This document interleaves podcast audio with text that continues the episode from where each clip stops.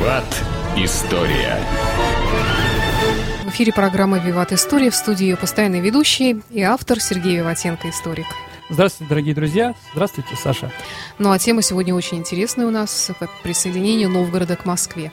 Да, дорогие друзья, э, мы говорим о времени конца 15 века, вообще с той ситуации, с одной стороны. С другой стороны, Саша, давайте поговорим вот о чем. Вообще, что наши историки говорят о государственном строе нашей страны, скажем так, в древний период. И как это отношение имеет к тому, о чем сегодня будем говорить? На самом деле прямое, дорогие друзья. Потому что, скажем так, э, первая, э, первая историческая школа в нашей стране появляется ну, в 18-19 веке.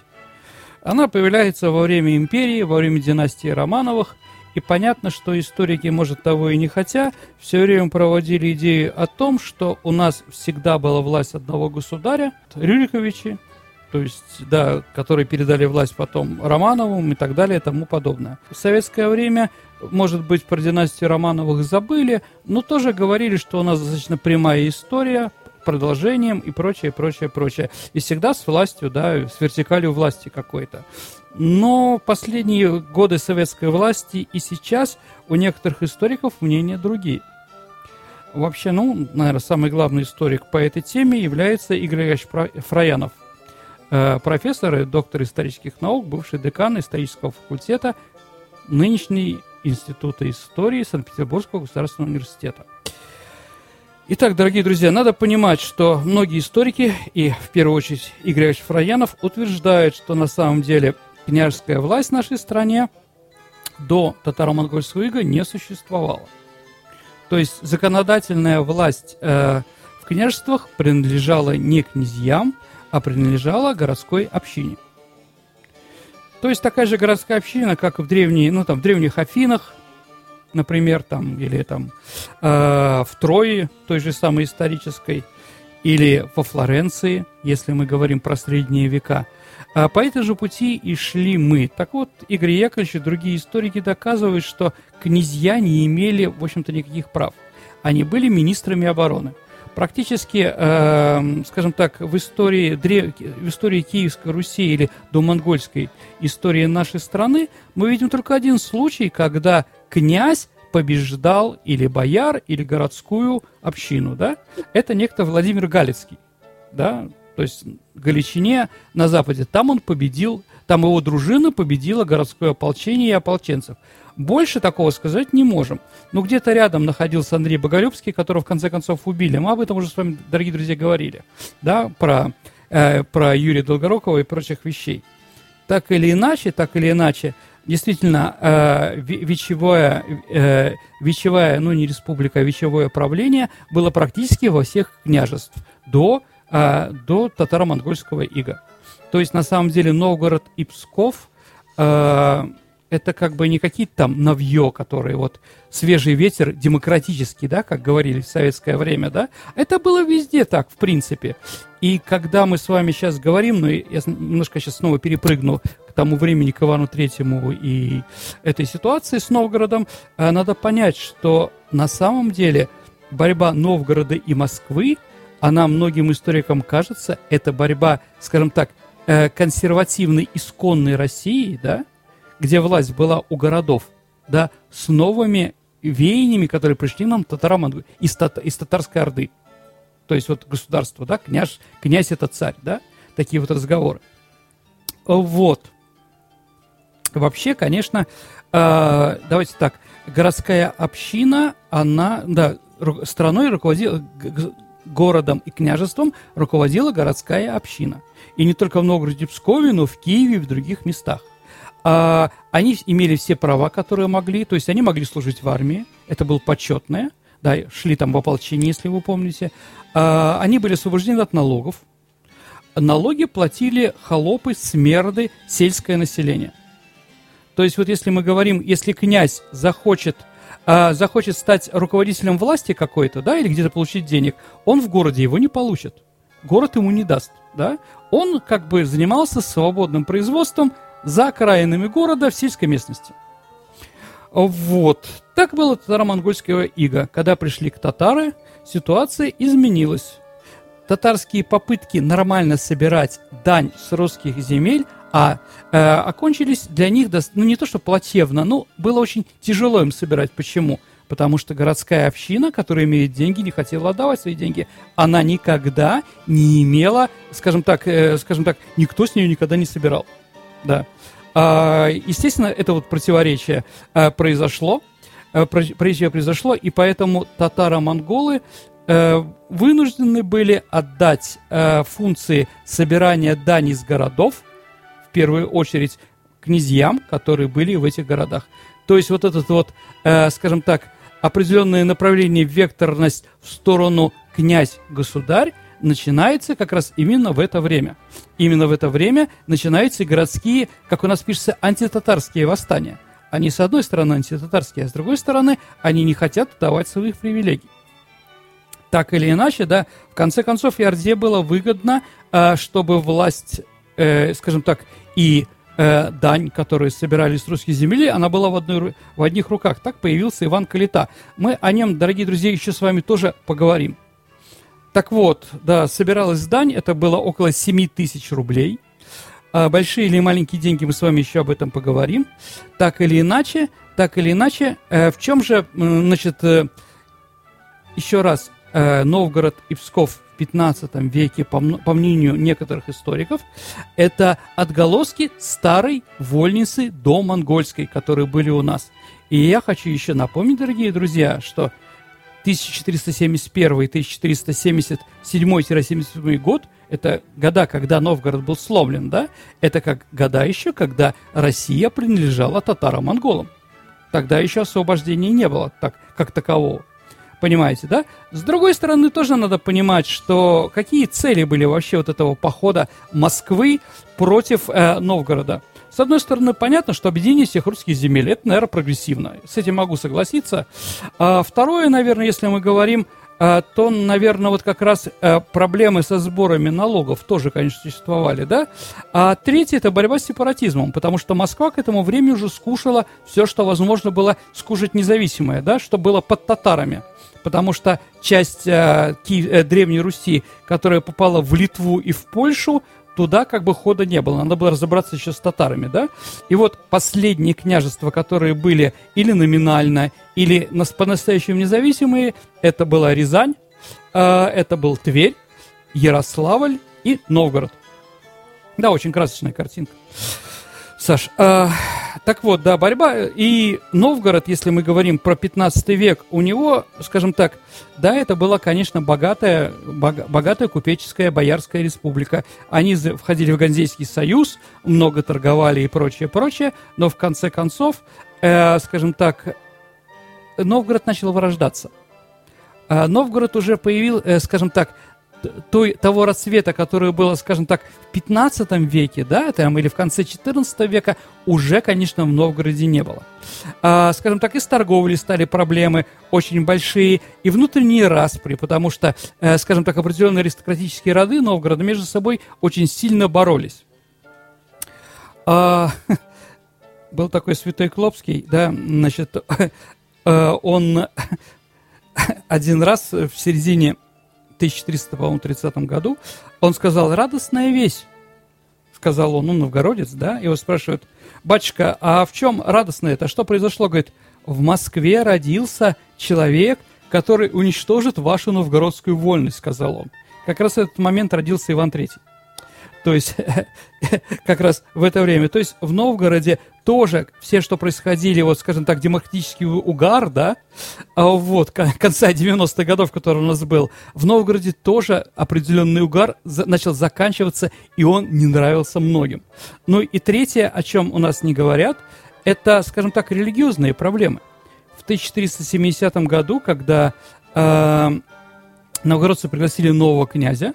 Да, дорогие друзья, надо понимать, что вот когда, давайте снова вернусь все-таки э, к тому, что если мы говорим о сепаратизме, что к, к этому времени, о котором мы сейчас ведем речь, Новгород как сильное государство уже перестал существовать. Его внутренние проблемы противоречия начали сжирать. И у него было два пути. Или присоединиться к Литве, или присоединиться к Москве. тут как бы на выбор, да? Какая-то партия была литовская, какая-то партия была московская. Плюсы были и там, и там определенные. Ну вот как раз группировка, которая была э, за Литву, она стала, э, скажем так, приглашать литовских княжеств, ну православных князей, которые жили в Литве, на стать министром обороны Новгорода. И вот в 1470 году э, был приглашен Михаил Алеликович, а, как раз из князь из, из Великого княжества Литовского, а вместе с ним он привез еще медика по, по имени Схария, он был иудей.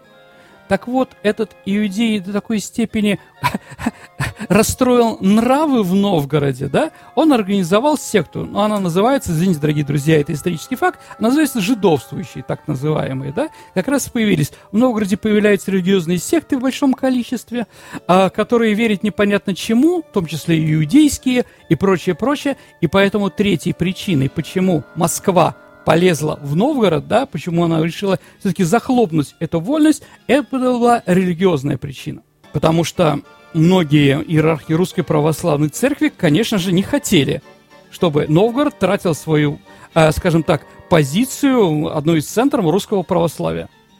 Согласимся, что одна из трех Софий, да, главных, э, скажем так, религи- религиозно, э, скажем так, э, полагающих, да, э, фундаментов русского православия, это три Софии, да, это Полоцкая, Киевская и Новгородская. Вот, поэтому надо еще и говорить и об этом. И об этом. А, еще надо понимать внешнеполитические вещи. Кроме того, что Литва там озоровала, пыталась к себе присоединить э, Новгород, ну, Литва в то время, наверное, была еще, конечно, православной, там большинство народу, но уже как бы вот это вот католические вещи там начали проступать. А, значит, с одной стороны, конечно, э, желание Литвы присоединить Новгород, что это очень выгодно, понимаете, Э, территория Новгорода громадная же ведь, да? А, то есть до, до Поморья, а, также это Коми нынешние, да, и... Тверская область нынешняя. Ну, Тверская там, нет, Тверь была еще своя независимость, но какие-то вещи, Торжок, например, да. Угу. Торжок был новгородским, э, новгородским городом, но сейчас он находится, по-моему, в Тверской области, да, в сторону Осташкова там, да, он находится, да, то есть вот была громадная территория, очень богатая, Вятка еще там, да, нынешний Киров, да, и прочее, прочее, прочее. И понятно, что потеря такой земли и как бы охват севера и запада московских единого тогда, э, единых княжеств, конечно, москвичам никак не устраивало. И еще, а, а, что подтолкнуло, конечно, московских князей, это 1453 год, падение Константинополя. Падение Константинополя, дорогие друзья, а, в, рухнула э, религиозная и вообще иерархия в православном мире.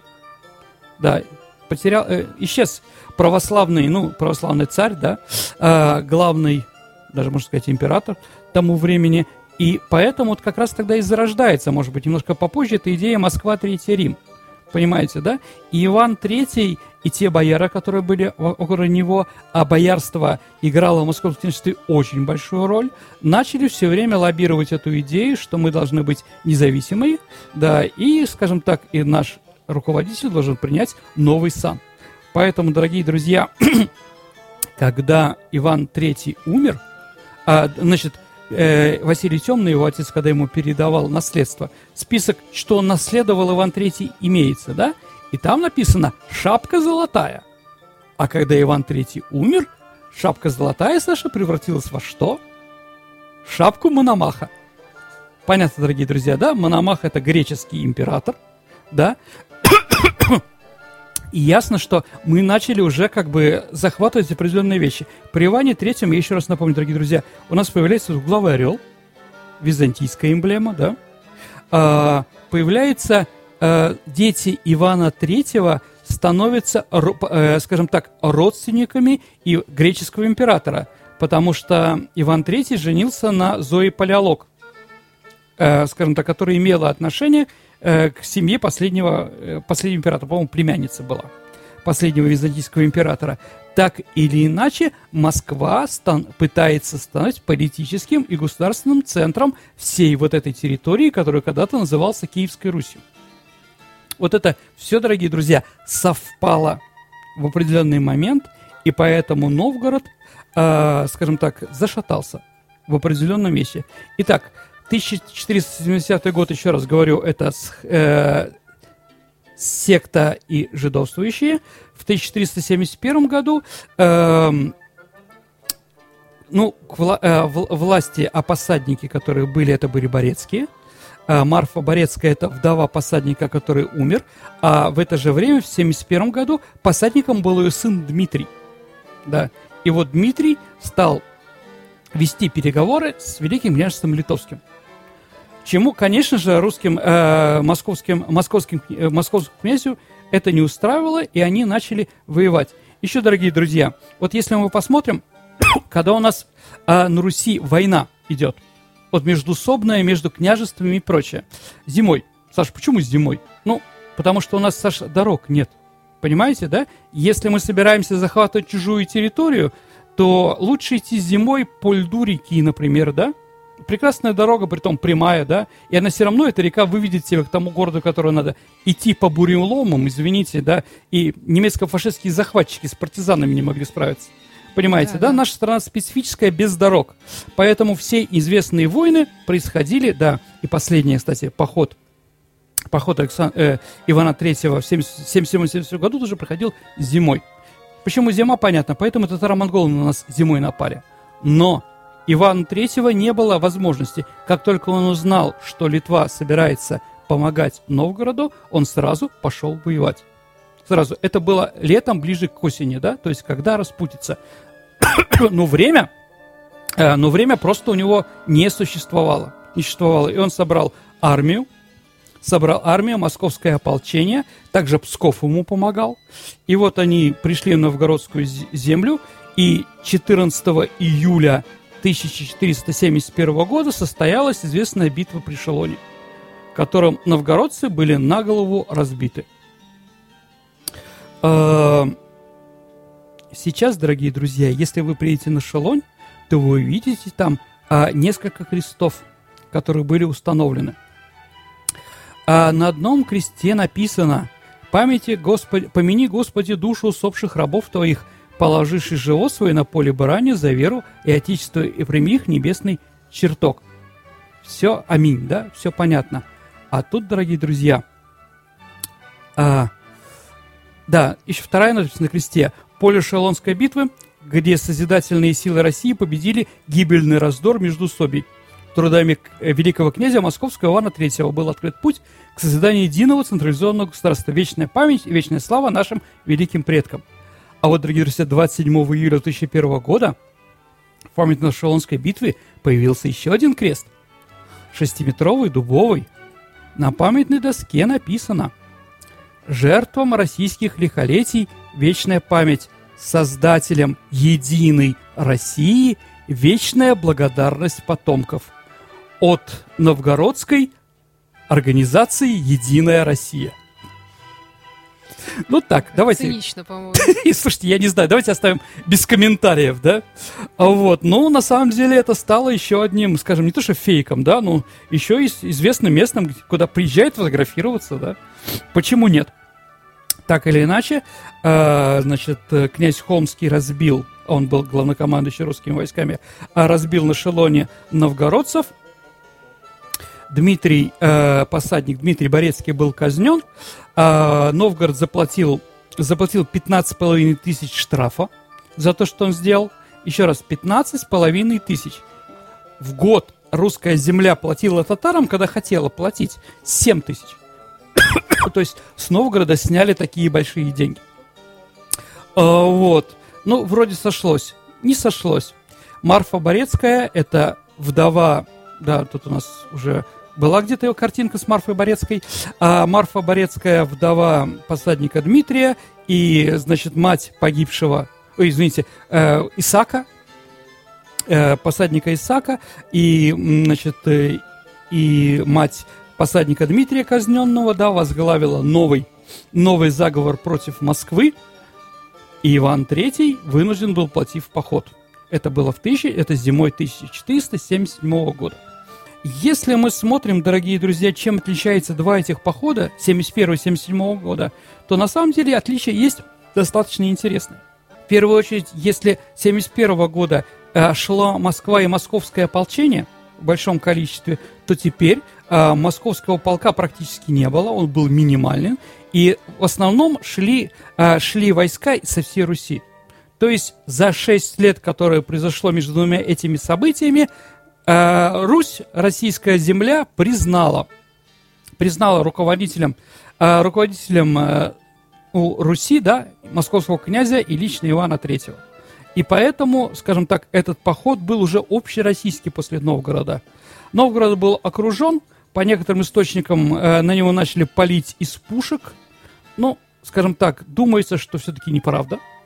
Э, скажем так, в тех, э, в тех документах, где это написано, они очень противоречивые, скажем так, спорные. Верить им до конца нельзя. Но так или иначе, Новгород сдался. И это уже была капитуляция. Ни о каких штрафах там или прочее уже не говорили. Новгородский колокол, у него был вырван язык, он был отправлен в ссылку. Архив Новгорода тоже был забран в Москву. 1054 человека подверглись принудительному выселению из Новгорода. А, из них было 300 человек, это золотые пояса, так называемые, как их называли. Это 300 знатнейших семей новгородской земли, а также 500-600 самых известных купцов. На их место были отправлены уже московские дворяне или еще кто-то другой. То есть э, новгородская вольница, которая была до этого, осталась только в сказаниях. Я как бы, может, приведу пример, что Новгород после 1478 года очень сильно напоминал Кёнигсберг 46-48 годов, когда немцев осталось немного, кто помнил старый город, а новые переселенцы, в основном из Ярославской области, они как бы еще не могли называться калининградцами. Понимаете, вот такой переходный период – Итак, с поражением при Шелоне и 1977 года был сделан неизбежный конец независимости новгородской земли. После окончания войны всех э, мир, который был э, заключен Крастенский, по-моему, он назывался, да, Новгород присоединился к Москве. С одной стороны, дорогие друзья, ну, надо понимать, что, конечно, это очень был прогрессивный шаг. А, практически самая главная независимая часть страны присоединилась к единой. Ну, только осталась Рязань, которая была присоединена в 1521 году. Но это уже было как бы дело техники. Теперь Москва действительно могла, э, могла называться еди... главным политическим государственным центром страны и могла бор- бороться с татаро-монгольскими захватчиками, с игом. И ну случайно, что после 1977 года, через полтора года, произошло состояние на реке Угра, которое, после которого мы практически окончательно стали независимы. Во всяком случае, конечно, ну, тоже скажу, сейчас меня будут ругать, наверное. 1480 э, год для меня, в общем-то, достаточно странный год. Э, как независимости. Почему? Потому что, дорогие друзья, мы на самом деле все равно признавали себя э, данниками татаро-монгольской орды, но платили теперь не 7 тысяч, а только, 100, а только тысячу рублей. Только в 1504 году, когда крымский хан, которого, помните, с собакой называли, да, а, вот, он когда сжег сарай, столицу татаро э, с этого момента мы уже окончательно не платим деньги, да, но к этому уже шло с 1480 года. То есть, в принципе, Иван III уже не рассматривал ни при каких условиях своим царем или ханом, да, татаро-монгол. Так или иначе, а присоединение Новгорода сыграло свою роль. Еще раз, дорогие друзья, не надо говорить, что Новгород боролся против Москвы всеми фибрами своей души. Нет, там была сильная московская, э, э, сильная московская фракция, да, в Вече, которая боролась за присоединение с Москвой. Литовская тоже была, но ей, как видно, дали сильно по рукам, и больше, да, после Марфы Борецкой она практически не представляла себе. Да, потом Иван Грозный по фальшивому, э, по фальшивому доносу, считается, что он фальшивый, да, то, что Новгород снова хотел в Литве, он окончательно решил новгородский вопрос, да, достаточно жестко, но это уже другая история.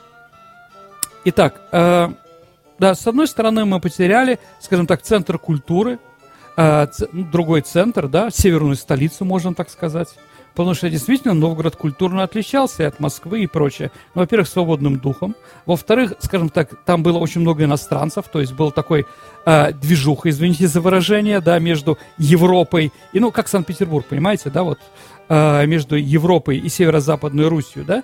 Даже герои были другие. Действительно, кто в Москве герои? В Москве герои это богатыри, или Муромцы, Алеши Поповичи и так далее и тому подобное, да. А в Москве, а кто в Новгороде кто главные герои, на кого хочет местное население э, походить, ну не Тимати, конечно, да, это Садко. А Садко кто был, Саша, по... Гусляр. Ну, гусляром вряд ли, да. А Садко, в первую очередь, купец. Но то, что он хорошо играл на гуслях, это действительно правда. А гусля – это слово «натянутая струна», значит. Вот, нет, он был купец. И второй герой, то есть Василий Буслаевич, ну, тоже басня, э, то есть не басня, извините, были на нем есть, да, он тоже купец. Но он купец такой разбойник, да, там хулиганистый, да, который всем, извините, бил лица, да, где он там не, не, где бы он там не бывал. Но так или иначе, действительно, разница есть, да.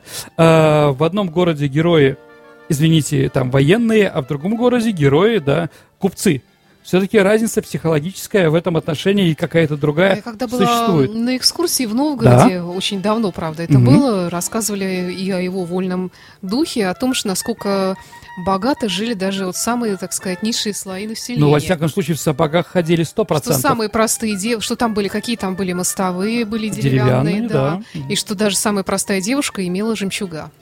Ну, потому что, на самом деле, знаете, как у этого самого у Райкина, да, я родился, когда в каме рыба была, да? Так вот, в Волхове, дорогие друзья, жемчуг ловили. То есть ну, э, э, он был местный. Спасибо, Сергей, и до встречи через неделю. До встречи. Спасибо, дорогие друзья, до встречи. Виват. История.